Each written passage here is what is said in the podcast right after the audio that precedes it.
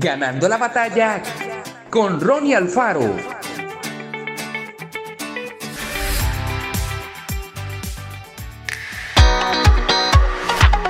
En Zimbabue, África, la guerra y el alto nivel de desempleo llegan a provocar desesperación en las personas, hasta que encuentran esperanza en un llamado Banco de la Amistad.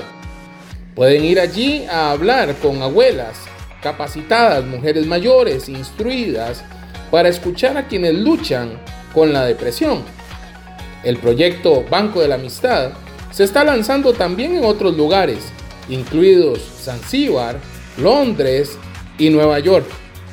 Un investigador londinense dijo, estamos maravillados con los resultados, mientras que un consejero neoyorquino declaró, antes de darte cuenta, no estás en un banco, sino sumergido en una cálida conversación con alguien a quien le importas.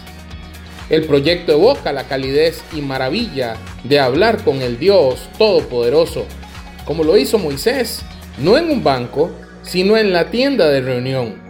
Allí hablaba el Señor a Moisés cara a cara como habla cualquiera a su compañero. Hoy ya no necesitamos una tienda de reunión. Jesús nos ha acercado al Padre. Como dijo a sus discípulos, os he llamado amigos, porque todas las cosas que oí de mi Padre os las he dado a conocer. Sí, Dios nos está esperando Habla con Él ahora. Dios, cuando la preocupación nos enferme, ayúdanos a enfocarnos en ti. Que Dios te bendiga grandemente.